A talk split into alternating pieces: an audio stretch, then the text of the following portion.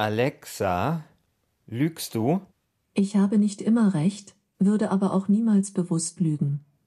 Ja, Alexa lügt nicht, behauptet sie. Mhm. Wobei ich ja sagen muss, wir machen uns ja oft lustig über Alexa und über ihre Antworten. Ich finde ja diesmal die Antwort wirklich gut. Sehr ehrlich. Ich habe nicht immer recht, aber ich würde dich nicht bewusst anlügen. Das ist doch eigentlich genau das, was man hören möchte. Aber gut, wir widmen uns heute trotzdem dem großen Thema der Lüge und dort, wo man sie eben dann schon findet, vor allem eben im Internet, da weiß man ja sehr oft nicht, was man glauben soll. Fake News und Verschwörungstheorien an jeder Ecke. Also wir ziehen uns die Gummistiefel an und warten durch den eher unangenehmen Teil des Internets auf der Suche nach der Wahrheit und fragen uns, wie kann man dem Lügenmoloch Herr werden? Also los geht's mit unserer aktuellen Folge von Umbruch. Ich bin Christian Sachsinger. Und ich bin Christian Schiffer.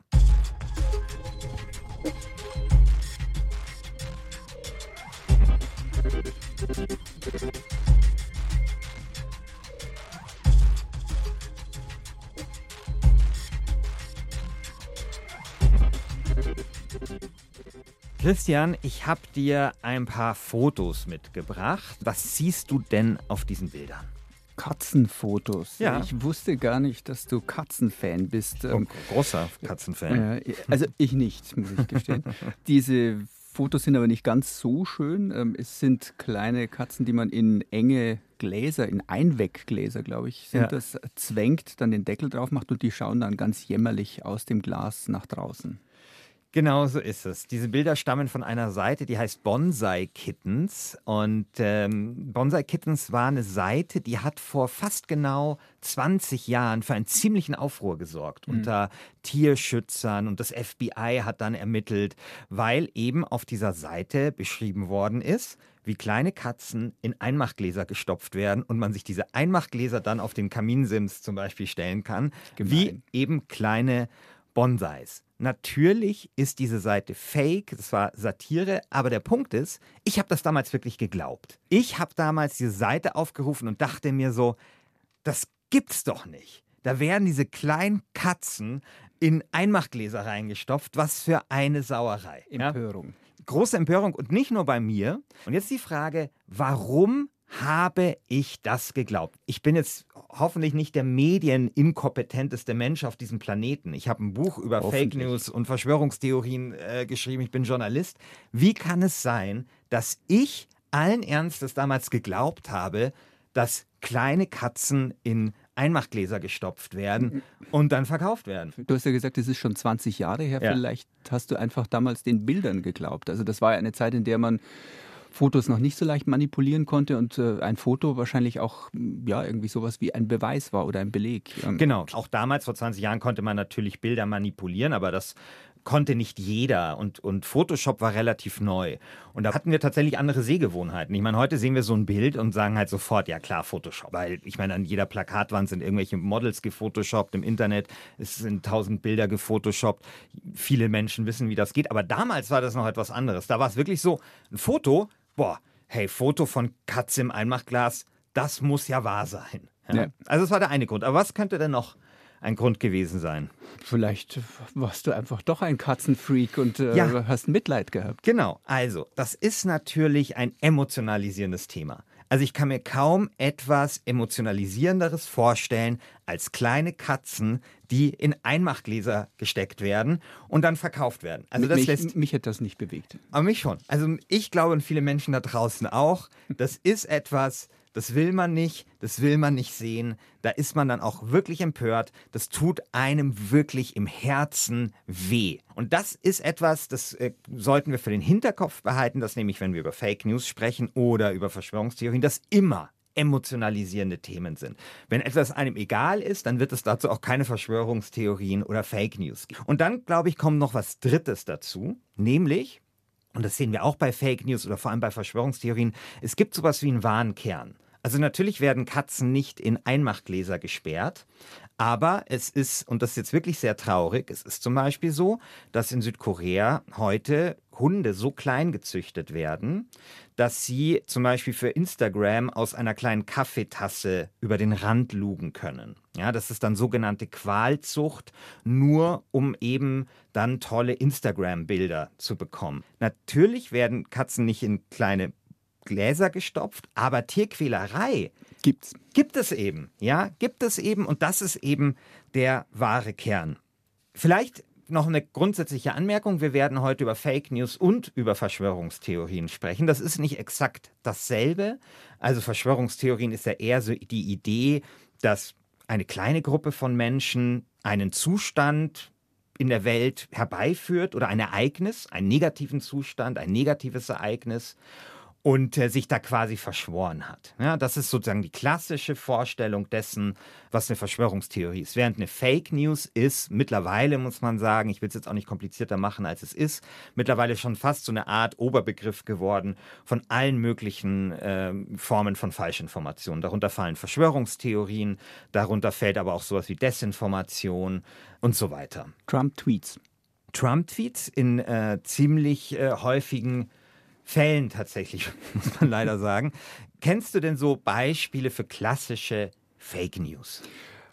Eines hat mit nicht Trump, sondern Bundeskanzlerin Merkel zu tun. 2017 soll sie nämlich gesagt haben, ähm, sie hoffe auf 12 Millionen Zuwanderer. Das wurde geklickt wie blöd damals, äh, obwohl Merkel das nie gesagt hat. Emotionalisierendes Thema. Es ist hoch emotionalisierend. Und im Jahr zuvor hieß es, und jetzt kommen wir wieder zu Trump, während der US-Präsidentschaftswahl, äh, dass Papst Franziskus sich für Donald Trump ausgesprochen haben soll war auch schlicht gelogen. Der Papst unterstützte nämlich weder Trump noch dessen Rivalin Hillary Clinton. Ähm, das war übrigens auch die erfolgreichste Fake News in diesem US-Präsidentschaftswahlkampf 2016. Diese Fake News wurde öfter geteilt als viele, viele, viele Nicht-Fake News-Artikel.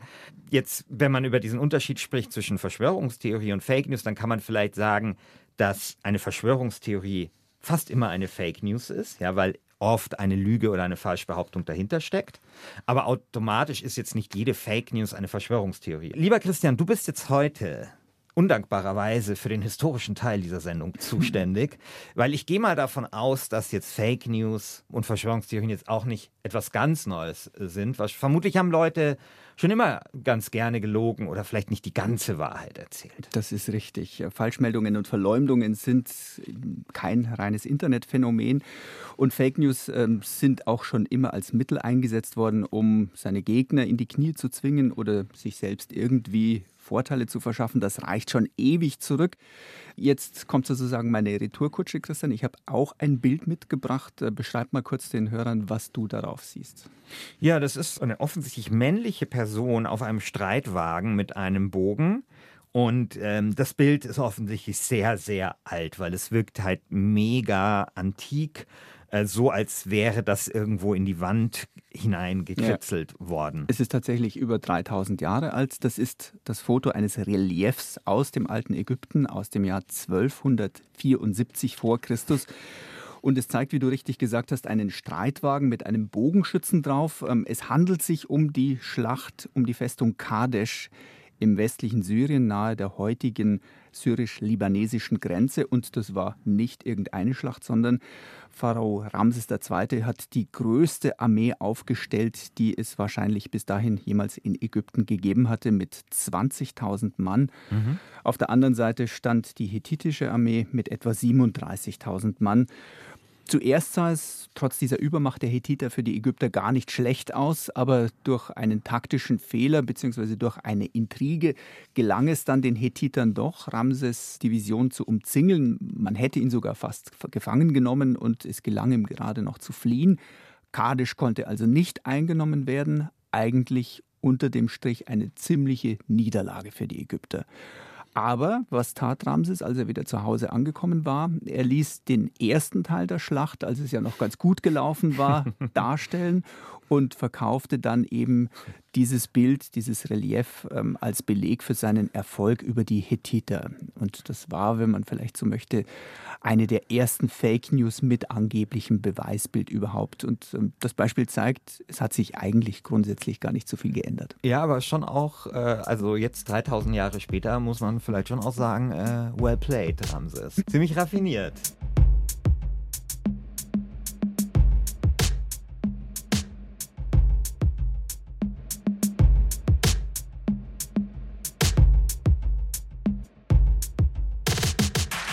Fake News gibt es also schon lange. Kommen wir aber zurück in die Gegenwart, Christian. Ähm, was sich gegenüber früheren Zeiten, wahrscheinlich vor allem eben angetrieben durch das Internet, schon verändert hat, das ist die Taktzahl der Fake News, die veröffentlicht werden.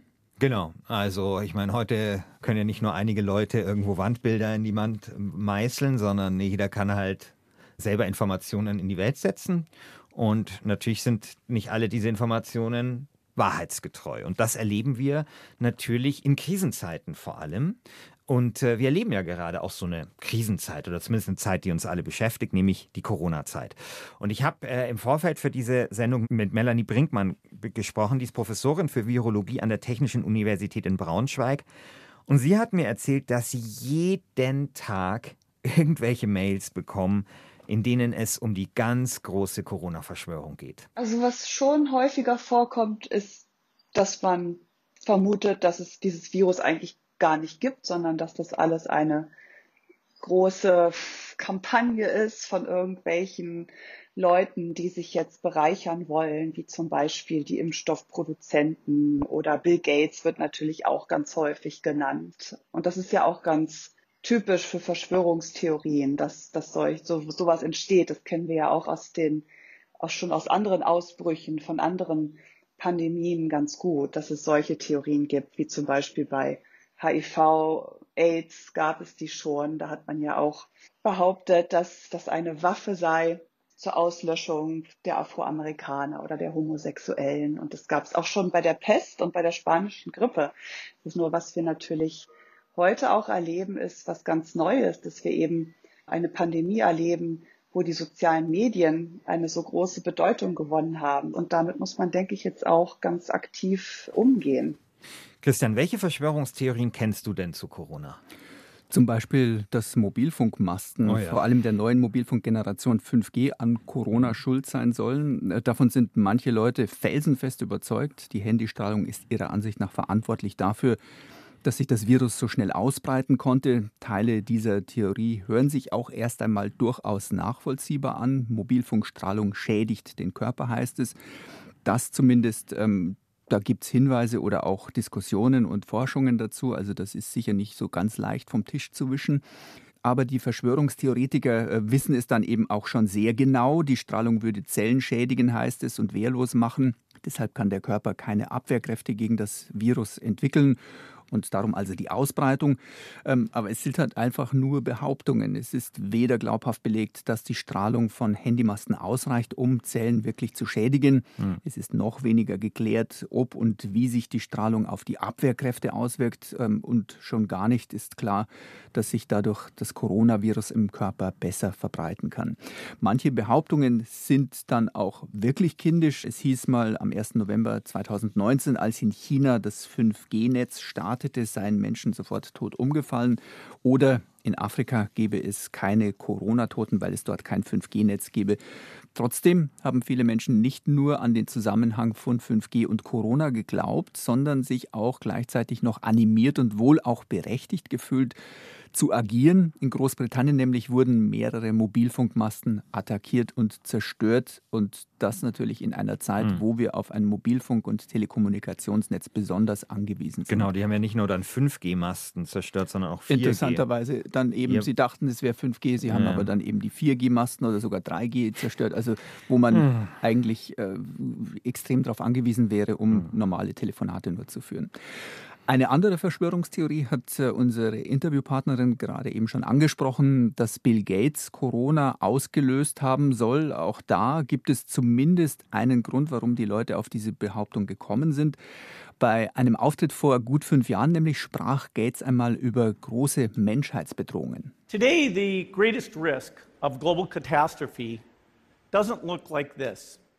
Instead, it looks like this. Also Gates zeigt da erst eine Atombombenexplosion, die nicht die größte Bedrohung mehr ist, äh, wie er findet, sondern, und er zeigt ein zweites Bild, und das erinnert uns schon sehr stark an jetzige Zeiten, nämlich das Bild eines Virus, zumindest ein Symbolbild eines Virus, und das schaut eigentlich mehr oder weniger genauso aus, wie wir es jetzt jeden Tag äh, im Moment gezeichnet und abgebildet sehen. Und Gates sagt dann weiter. If anything kills over 10 million people in the next few decades, it's most likely to be a highly infectious virus rather than a war. Also in den nächsten Jahrzehnten werde es nicht durch klassische Waffen sein, dass 10 Millionen Menschen umkommen könnten, sondern höchstens eben durch ein Virus. Also das wirkt aus heutiger Sicht nahezu prophetisch, aber es war wohl auch nicht allzu schwer, das vorherzusagen. Ähm, es hatte SARS gegeben, es hatte immer wieder Ebola-Epidemien gegeben und man muss sich nur die Globalisierung anschauen, um zu erahnen, wie schnell sich ein Krankheitserreger tatsächlich ausbreiten kann und welche verheerende Wirkung er haben kann.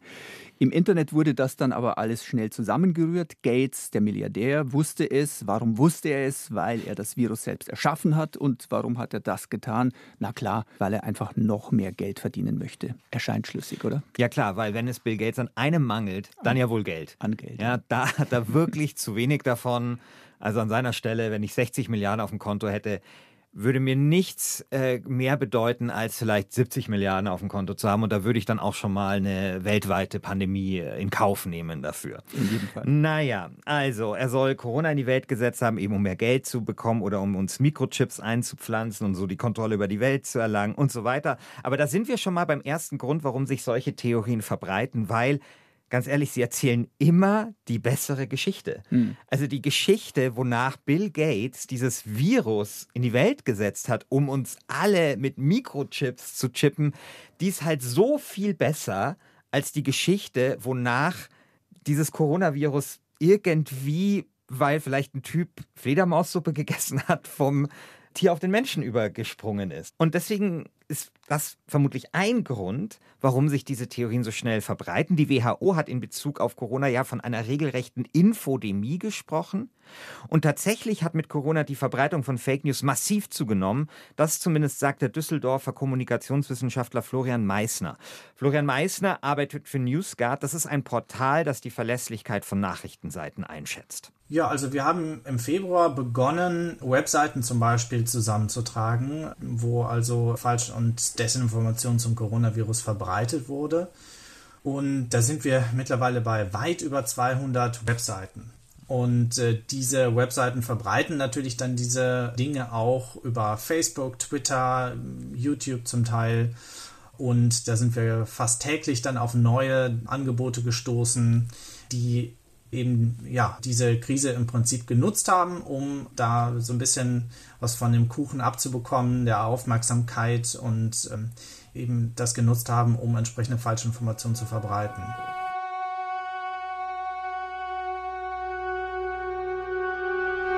Was könnten denn die Gründe sein, dass Corona so gut zieht im Netz? Also wir haben ja schon ein bisschen was dazu gesagt, aber vielleicht noch mal so kompakt. Also was sind so die Grundlagen der Humus, auf dem diese Verschwörungstheorien und Fake News äh, so gut sprießen? Also ich habe mir drei Punkte zusammengeschrieben. Punkt eins ist emotionalisiert, hattest Ja. du ja schon gesagt. Angst, ähm, Wut, weil man zu Hause bleiben Ja. muss, vielleicht auch noch und Masken tragen muss, also alles unangenehm. Die Leute sitzen eben auch viel mehr zu Hause vor ihren Bildschirmen, igeln sich vielleicht ein Ja. in ihren Netzblasen, anstatt mal rauszugehen Mhm. wieder und zufällig Leute zu treffen, die anderer Ansicht sind als äh, der Meinung, die man sowieso schon hat.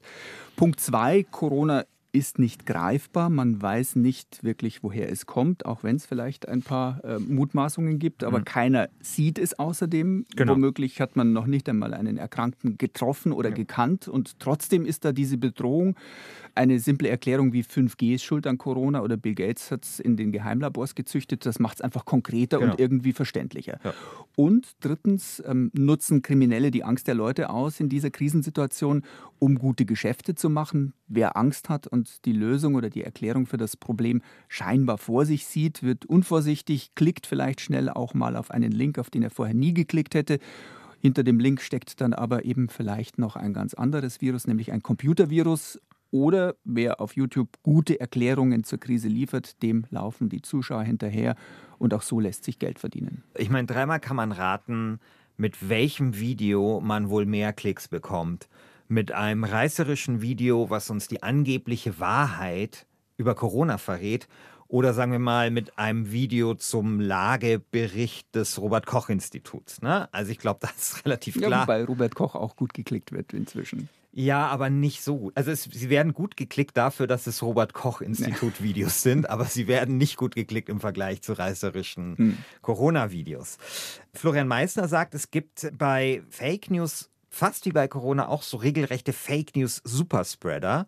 Und die wird dann natürlich in der Krise ihr großes Geschäft. Das haben wir ja vergleichbar auch bei der Flüchtlingskrise gesehen. Es gibt einfach ein Interesse daran, dieses Krisenthema möglichst lange aufrechtzuerhalten, weil diese Leute ja direkt davon profitieren. Beispielsweise über Klicks, beispielsweise über Werbeeinnahmen, die also solche verschwörerischen YouTube-Kanäle generieren. Da gibt es teilweise auch ein ökonomisches Interesse dahinter, dieses Thema am Laufen zu halten. Und ähnlich wie das in der Flüchtlingskrise zu beobachten war, äh, sehen wir das jetzt auch bei der Corona-Krise. Ja, ich habe ja vorher schon den Begriff Superspreader verwendet und die WHO spricht von einer Infodemie oder wir sprechen ja auch davon, dass sich Videos im Netz viral verbreiten. Ja, das mhm. sind ja alles so Begriffe, die kommen eigentlich aus der Epidemiologie. Und da habe ich mich dann gefragt, kann man eigentlich so bestimmte Gesetzmäßigkeiten aus der Epidemiologie vielleicht auch auf das Internet übertragen, weil das könnte uns ja vielleicht so ein bisschen helfen dabei, das Problem dann auch zu bekämpfen. Und was glaubst denn du? Lässt sich das so übertragen? Also funktionieren Fake News und Verschwörungstheorien am Ende ähnlich wie Corona? Ich glaube, das ist eine ganz schöne Analogie, aber es äh, ist wirklich keine eins zu eins Parallelität. Ähm, ich glaube, dass die Verbreitung von Fake News rasend schnell funktioniert, auch so wie ein Virus sich um die Welt verbreitet, verbreiten sich Fake News. Aber ich glaube einfach, oder sagen wir, ich hoffe, dass es dagegen einen recht hohen Immunitätsgrad gibt. Äh, ich denke einfach, dass die meisten Menschen nicht anspringen auf reißerische Falschmeldungen und vor allem nicht auf Verschwörungstheorien. Ähm, ich glaube, dass ein Großteil noch so weit ist, dass er das auseinanderhalten kann und hoffentlich, hoffentlich von Haus aus dagegen immun ist mich hat das wirklich interessiert, also wie groß diese Parallelen sind. Und ich habe mit jemandem darüber gesprochen, der selbst oft im Zentrum von solchen Corona-Verschwörungstheorien steht, aber zugleich sich auch mit Epidemiologie auskennt, nämlich mit dem SPD-Politiker und Gesundheitsexperten Karl Lauterbach. Und der hat mir was ziemlich Interessantes gesagt in dem Interview, nämlich, dass es schon Parallelen gibt. Also man kann zum Beispiel, wenn es um die Verbreitung von Fake News geht, wirklich so einen R-Wert berechnen. Also dieser mhm. berühmte Reproduktionswert, den man immer wieder hört, wenn es um Corona äh, geht, den kann man tatsächlich auch berechnen. Also wie viel steckt ein Infizierter nachträglich andere Menschen an? Genau. Ähm, und man kann so zumindest die Verbreitung analysieren, also mit diesen epidemiologischen Methoden. Aber auf der anderen Seite gibt es dann doch auch einen großen Unterschied zwischen echten Viren und Fake News. Es bleibt dabei, ob ein Video viral ist oder nicht. Das hängt also an nichts Medizinischem, das hängt an nichts, da gibt es keine Naturgesetze, da ist keine Natur dahinter. Das kann zum Beispiel so sein, dass also morgen also ein anderes Thema auftaucht, zufälligerweise, dann ist das Virus gebannt quasi, also ihr, äh, ihr Beitrag ist dann im Netz nicht mehr zu sehen. Oder also es gibt also eine entsprechende Kommentierung zu dem, was sie gemacht haben. Es ist auch platt. Also es gibt verschiedene Dinge, die passieren können. Es hat aber nichts Natur mit Naturgesetzen zu tun. In der Epidemiologie und auch bei Corona gibt es Naturgesetzmäßigkeiten. Wie viele Menschen müssen sterben, wenn sie sich schwer infizieren? Wie also kann man dem begegnen? Gibt es schon einen Impfstoff und so weiter und so fort? Also, Corona ist eine biologische Angelegenheit, aber Fake News ist eine soziale Angelegenheit. Also, man kann ja zum Beispiel jetzt auch keinen Lockdown gegen Fake News verhängen, so wie, wie das bei Corona das geht. Ja. Schön. ja, aber wie soll das gehen? Ja, mhm. und es geht auch kein Hammer und Dance. Also, Hammer und Dance, diese Vorstellung, dass man erst auf die Pandemie draufhaut mit dem Hammer, also mit so Lockdowns und danach quasi das Infektionsgeschehen managt und mit dem Tigertanz. Das geht auch nicht. Also kannst dich auf die Fake News draufhauen und danach irgendwie gucken, wie es weitergeht und sich dann entwickeln. Aber es gibt ja vielleicht andere Möglichkeiten. Einfach sachlich informieren, bei Corona-Videos zum Beispiel Hinweise einblenden. Ähm, hier finden Sie Informationen dazu von der Weltgesundheitsorganisation oder vom Robert Koch-Institut. Genau, das wird ja gemacht. Das war ja quasi so was Neues, äh, ne, als die Pandemie angefangen hat. Also, dass da die sozialen Netzwerke oder die Plattformen dazu übergegangen sind, seriöse Informationen, verlässliche Informationen zumindest mit anzubieten, wenn man nach Corona sucht zum Beispiel. Und auch Twitter und Facebook sind dazu übergegangen. Genau. Ähm, so geschehen zum Beispiel letztens bei Donald Trump, als der zweifelhafte Informationen über die Briefwahl in den USA verbreitet hat. Aber es ist natürlich auch nicht unumstritten, wenn man soziale Netzwerke da sozusagen zum Schiedsrichter macht. Äh, ja. Wer will wirklich entscheiden, was richtig und falsch ist und äh, können das die sozialen Netzwerke womöglich eher nicht. Mhm. Die sozialen Netzwerke profitieren ja im Prinzip selbst von reißerischen Nachrichten, die sich schnell verbreiten oder von Prominenten wie Trump, die viele Follower haben. Also ob da ein objektives Urteil am Ende möglich ist, ähm, ist zumindest fraglich.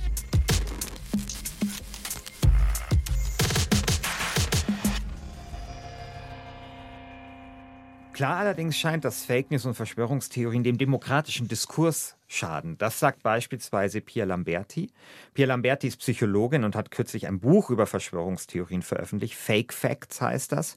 Und sie arbeitet auch an der sogenannten Mitte-Studie mit. Diese Mitte-Studie ist relativ bekannt. Das ist so eine Studie, die erforscht immer, wie viel Totalitarismus in deutschen Köpfen steckt. Also äh, tatsächlich ist es ja kein Randphänomen. Ne? Also wenn man sich so die Mitte-Studie anguckt von 2019, da glaubte ein Drittel, dass Politiker eigentlich nur Marionetten seien von dahinterliegenden Mächten.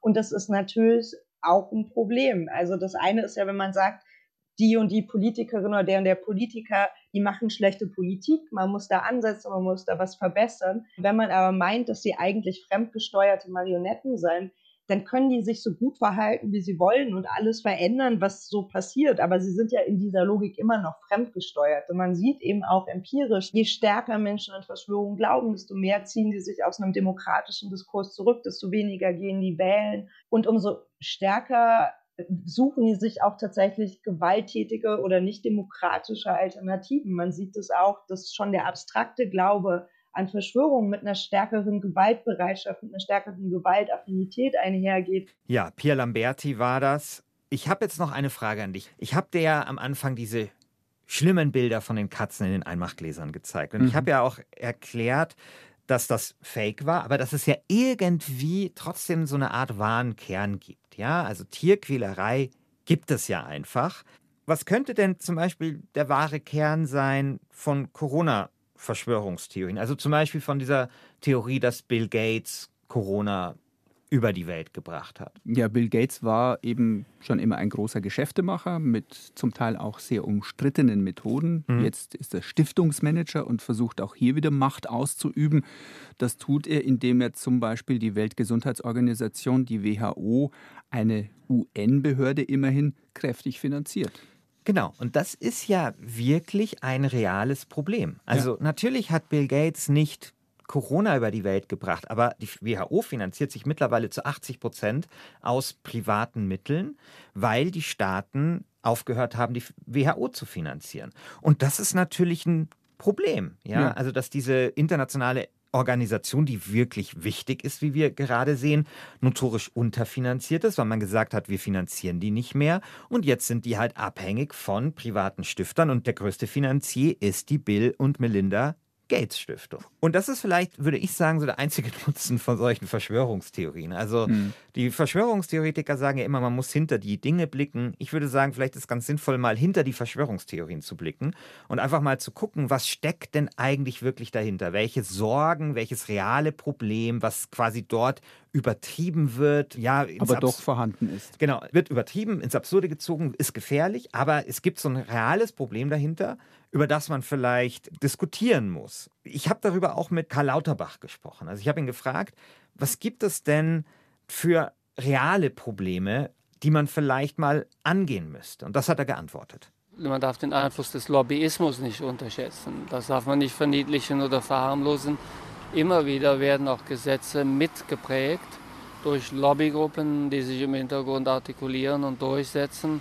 Dass es jetzt etwas gäbe wie finstere Mächte, meinetwegen Bill Gates. Das ist nur denkbar, wenn man ein komplettes Misstrauen in die Funktionsweise von Wissenschaft, Staat, Rechtssystem und auch über uns Medien hat, weil dann würden ja die also Qualitätsmedien und die Medien in dieser Zeit, die würden das dann ja absichtlich übersehen. Und also das ist eben nur möglich, wenn ich weit außerhalb des Korridors des Denkbaren bin. Ja, das ist nämlich eben auch so ein Problem, dass diese Verschwörungstheorien, die Fake News, die wirklich realen Probleme, über die man ja wirklich diskutieren müsste, also Lobbyismus im Gesundheitssystem beispielsweise, Unterfinanzierung von internationalen Organisationen wie die WHO oder dass Politiker in die Wirtschaft wechseln und dann fürstlich bezahlt werden. Und das ist halt auch noch ein Problem, was ich sehe. Diese realen Probleme werden quasi durch eine riesige Schicht dann begraben von diesen Verschwörungstheorien. Und ich glaube, so eine Aufgabe ist es dann zum Spaten zu greifen wieder und da richtig schön diese Schichten abzutragen, um die realen Probleme zu legen. Das ist übrigens auch die einzige Medizin gegen das digitale Fake News Virus Aufklärung. Über die Tatsachen berichten und aber auch zeigen, welche Teile der Meldungen Fake News sind und wo es vielleicht dann doch einen realen Hintergrund hat. Eine extrem aufreibende Arbeit, der sich auch viele Kolleginnen und Kollegen vom Bayerischen Rundfunk widmen, denn die Wahrheit ist eben oft nicht so einfach und griffig, wie das viele Leute gerne hätten. Aber Du hattest ja mich auch am Anfang gefragt nach den Parallelen zwischen einem natürlichen und einem Fake News-Virus. Zumindest gibt es gegen beide kein Allheilmittel.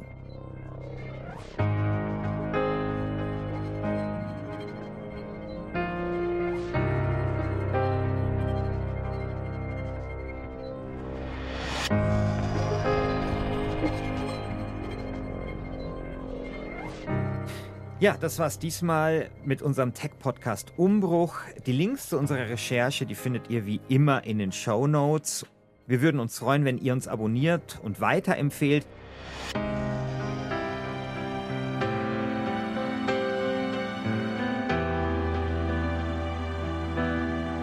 Lieber Christian, was gibt's denn beim nächsten Mal? Nächstes Mal fragen wir uns, ob bayerische Roboter vielleicht die besseren Pflegekräfte sein könnten. Im Ernst, es gibt eine sehr erfolgreiche Robotikbranche in Bayern. Einer der Hauptinitiatoren war dieser Herr. Wir waren die Ersten, die einen, wenn auch kleinen Roboter in den Weltraum geschickt haben und von der Erde aus ferngesteuert haben. Er musste ein kleines, abgeflachtes äh, Würfelchen aus einer Halterung rausnehmen, anstupsen. Das taumelt ja dann rum, stößt an den Wänden an, war in einer engen Kabine eingesperrt und trifft also da rum und er sollte es dann vollautomatisch wieder einfangen. Das Problem mit diesem Vollautomatismus war aber, dass wir nicht so starke Rechner, die damals ohnehin noch relativ schwach waren, an Bord mitnehmen konnten, sondern die äh, Bilder einer kleinen Stereokamera im Greifer wurden zur Erde geschickt. Am Boden haben dann die Rechner versucht, die Bewegung zu schätzen aus der Folge von Bildern und dann ein Kommando raufzuschicken. Aber die Signalverzögerungen waren in der Gegend von sechs Sekunden. Also eine spannende Geschichte. Die bayerische Robotik stammt aus dem Weltall oder aus dem Weltraum, aus dem Orbit. Wusstest du das? Nee, wusste ich und ich stelle mir das extrem schwer vor mit dieser Verzögerung. Also es macht mich ja schon wahnsinnig, wenn man in Videokonferenzen äh, einen Bruchteil einer Sekunde von Latenz hat. Wie ist es dann mit sechs Sekunden, wenn man einen Roboter steuern möchte? Also Durchgeführt hat dieses extrem schwierige Experiment Gerd Hirzinger, der 1993 im Deutschen Luft- und Raumfahrtzentrum arbeitete und das Experiment glückte, so viel schon mhm. vorweg. Und Hirzinger machte eine steile Karriere in der Robotikbranche und das war auch gleichzeitig der Beginn einer ganz neuen Art von Robotik, für die Bayern inzwischen auch weltweit bekannt ist. Es geht dabei um feinfühlige Roboter. Was die schon alles können, wie sehr sie womöglich demnächst unseren Alltag begleiten und verändern, darüber in unserer nächsten Folge von Umbruch. Bis dahin, euer Christian Sachsinger. Und euer Christian Schiffer.